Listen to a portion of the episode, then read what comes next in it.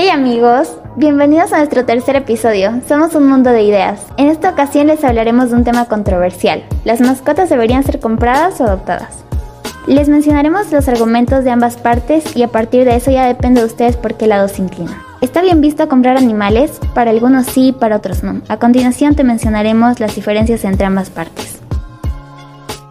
Empezaremos diciéndoles en qué consiste la compra de mascotas. Muchas personas quieren tener una mascota exclusivamente de raza para verse económicamente mejor o simplemente por un tema de gustos pero quizás no conocen lo que hay detrás de esa compra, ya que actualmente la venta de mascotas se ve como un negocio porque utilizan a dos animales de la misma especie para la reproducción para así vender las crías a un precio muy alto dependiendo de la raza de este. Aún así, algunas personas dicen que es mejor comprar a los animales de las tiendas que dejarlos encerrados por mucho tiempo. Es cierto que las mascotas compradas tendrán una buena vida a comparación de la que tendrían si no lo fueran, pero el problema es que si se siguen comprando incluso si son por esa razón, los vendedores tendrán ganancias y seguirán trabajando de la misma forma.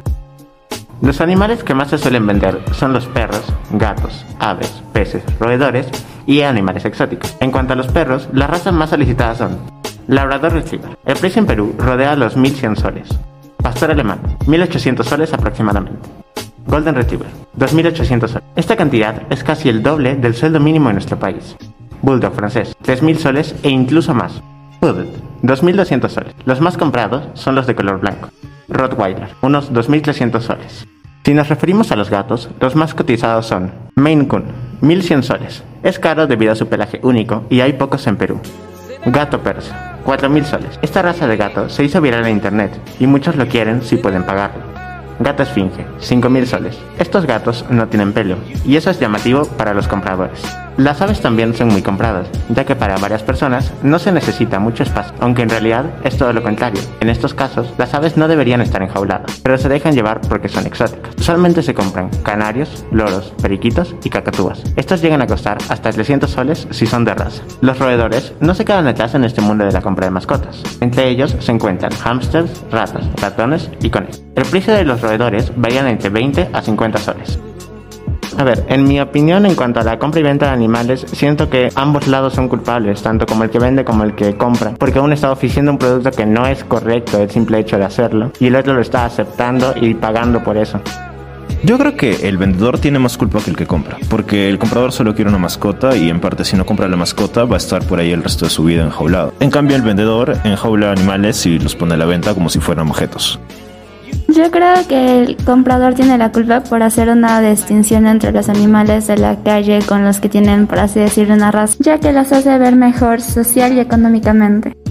Bueno, yo estoy de acuerdo con Diego porque tanto el vendedor como el, comprador tienen la culpa, creo yo, porque el vendedor yo siento que a los animales los usa como objetos y pues no, no se preocupa en, en su bienestar. Y también en parte el comprador porque al estar comprando estos animales pues hace que crezca más este mercado, ¿no?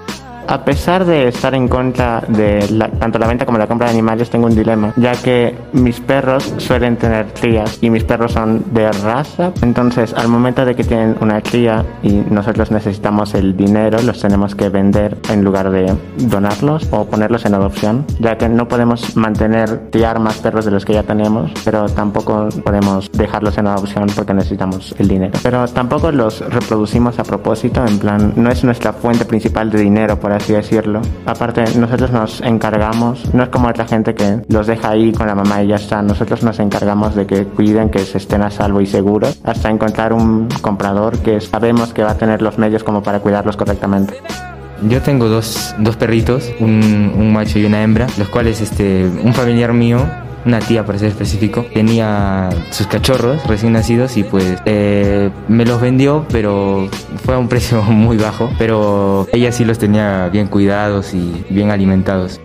En mi caso, como Tyrell, yo me acuerdo que llegó un perrito, que era de razón, no me acuerdo cuál. era muy bonito y lo queríamos tener en la casa, pero mi tía no es muy fan de esos animales. Bueno, no es muy fan de los perros porque no les gusta el pelo que bota. Así que se lo dimos eh, a una de sus amigas que le iba a cuidar muy bien. Yo tengo la historia de un compañero que encontró un perro debajo de un camión y estaba embarazado. Eh, yo después ya no estaba embarazado. Luego de eso decidieron adoptarla y buscaron a las crías. Parece que las crías las tenía un vecino y quería venderlas. En lo personal no me parece correcto que haya agarrado a las crías recién nacidas para probablemente venderlas. A mí lo que hizo el vecino me parece tanto correcto como incorrecto, ya que me me parece correcto de que al ver que un animal había tenido crías y que estaba a la intemperie y que probablemente iban a fallecer, decidió acogerlas, entre muchas comillas, aunque después fuera, con, al final tenía planes de venderlas, pero la primera parte me parecía que fue la más correcta, a pesar de dejar a la madre a la intemperie. Bueno, el precio de los animales me parece demasiado caro y excesivo. ¿Cómo puede llegar un, gato a costar más de 4 mil soles? Yo creo que es demasiado. Y en vez de gastarlo en, bueno, un animal, podría, no sé, invertirlo en muchas otras cosas más importantes. Yo opino igual que Tyrell, me parece un precio excesivo por ser animales. O sea, no les veo que por qué serían tan caros. Podrían ser simplemente adoptados o no entiendo por qué la raza le sube tanto el precio. Aunque ahora que me acuerdo, me parece que es algo así porque antiguamente se buscaban que los perros se diferencien más unos que los otros. Por ejemplo, buscaban que una raza sea la raza más chiquita, que un perro sea el perro más grande. Y por eso no son especies distintas y no se pueden cruzar, pero son muy distintas entre sí. Bueno, yo me acuerdo que el año pasado por estas fechas, no me acuerdo específicamente, llegó, yo, o sea, yo quería un gatito y me acuerdo que se le pedí a mi mamá y me acuerdo que lo publicó por sus redes sociales. La cosa está en que sorprendentemente ese día vino con un gato y después me había contado que uno de sus amigos había visto y, le, y justo tenía un gatito. Bueno, también me, me, acuerdo que así en las calles, en los mercados, eh, hay personas que tienen cachorros en cajas de cartón, bueno, en unas condiciones muy malas. Y pocas veces me he encontrado con perros así de raza y baratos. A mí me pasó algo parecido eh, lo que Tyrell. Eh, estaba caminando por el centro y encontré, bueno, vi una caja de perros y, bueno, los estaban dando adopción y no los estaban vendiendo.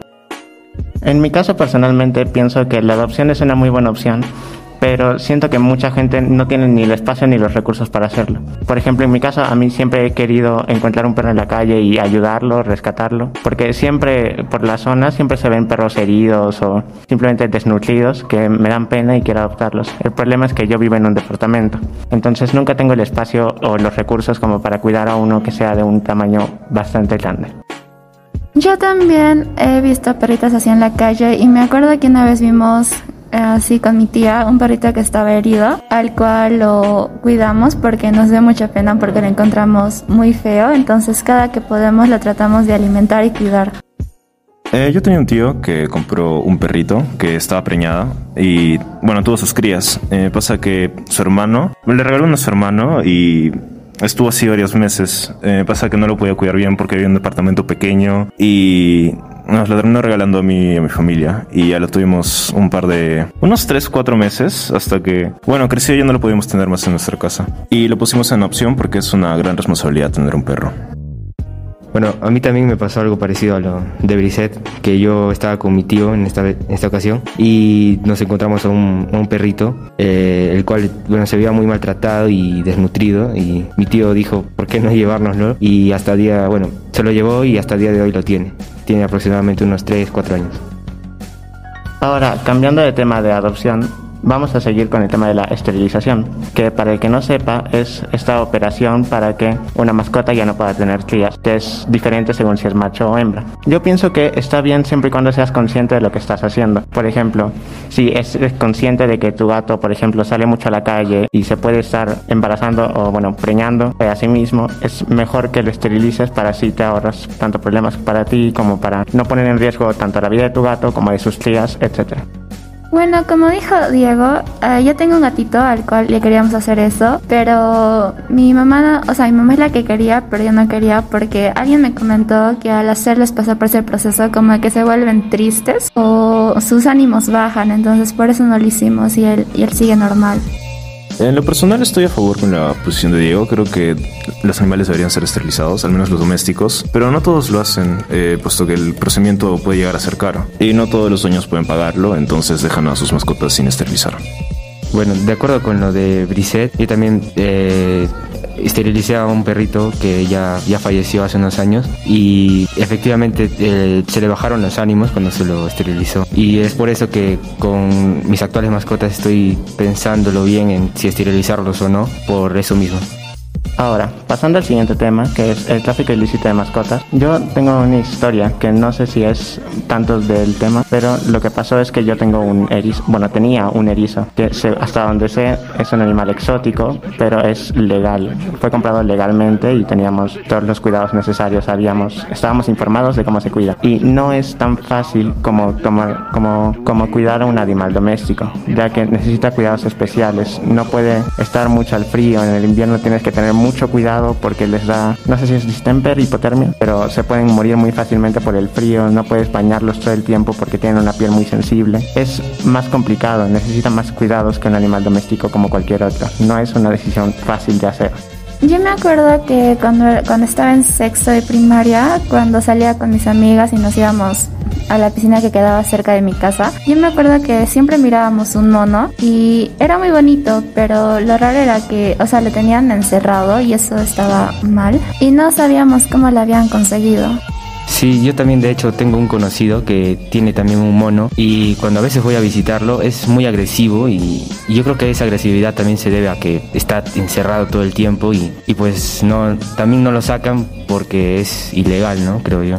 Ahora que me acuerdo, mi mamá y mis abuelas siempre me cuentan que teníamos un mono que vivía en el patio de la casa, porque mi mamá estudió veterinaria y se encontró el monito ahí y lo adoptó. Y siempre cuentan cómo el monito se escalaba las paredes y se iba donde los vecinos y lo podían llamar por su nombre y el monito asomaba la cabeza como para ver qué está pasando. Yo tengo, bueno, tenía un vecino que tenía dos tortugas y las tenía en su patio todo el tiempo. Las cuidaba bien, por las noches las metía a su casa y, y los vecinos se quejaron de que tenía una tortuga, que es un animal exótico. Entonces eh, llegó la policía y porque pensaron que traficaba animales y no se los había comprado. Todo eso no sé, se mudó o cambió su dirección. De cosas que ya no es mi vecino. Si ustedes quieren opinar acerca de este tema, como lo hicimos nosotros, háganoslo saber en nuestras redes sociales. Llegamos al final de este capítulo lamentablemente, pero no olviden seguirnos en nuestras redes sociales. Nos encuentran como arroba podcast.mundo de ideas en Instagram, mundo de ideas en Spotify, arroba panamericano-colegio en TikTok y mundo de ideas-en Twitter. Nos vemos en el próximo capítulo.